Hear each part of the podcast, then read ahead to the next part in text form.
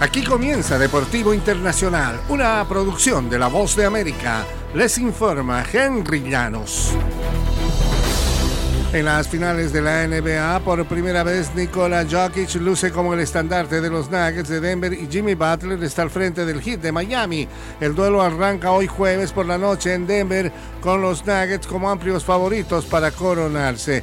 Este será el partido más difícil de nuestras vidas y lo sabemos, reconoció Jokic. Estamos preparados para ello, así que creo que no hay un favorito. Definitivamente creo que no somos favoritos en esta serie. Creo que ellos tampoco. Creo que simplemente son las finales. Los Nuggets en las finales por primera vez en su historia tuvieron por mucho la ruta más sencilla para llegar a la ronda del título. Fueron escalando hasta lo más alto de la tabla de posiciones en la conferencia oeste y nunca se cayeron de ese sitial. Después respondieron a expectativas de ser el mejor sembrado al terminar con marca de 12-3 en los playoffs del oeste. Y cinco meses después de convertir el penal que dio el título a la selección de Argentina en el Mundial, Gonzalo Montiel volvió a ser el héroe de una tanda por un cetro al definir el miércoles para que Sevilla se coronara por séptima ocasión en la Liga de Europa con un triunfo sobre la Roma de José Mourinho.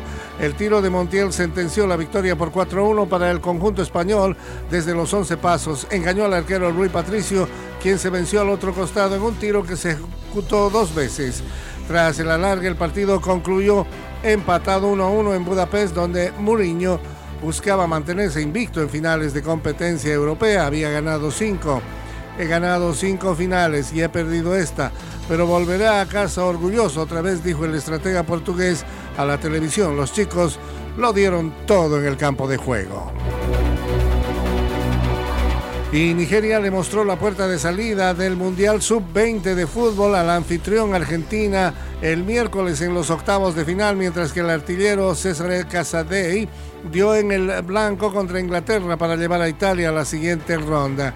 En la misma jornada en la que los sudamericanos Colombia y Brasil aseguraron el boleto a cuartos de final con goleadas, Nigeria le planteó cara a la albiceleste, el seleccionado más ganador de la categoría con seis títulos y que había superado su zona con puntaje perfecto y grandes momentos de fútbol.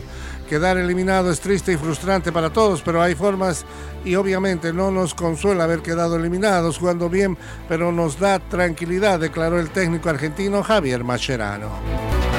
Y hasta aquí Deportivo Internacional, una producción de La Voz de América.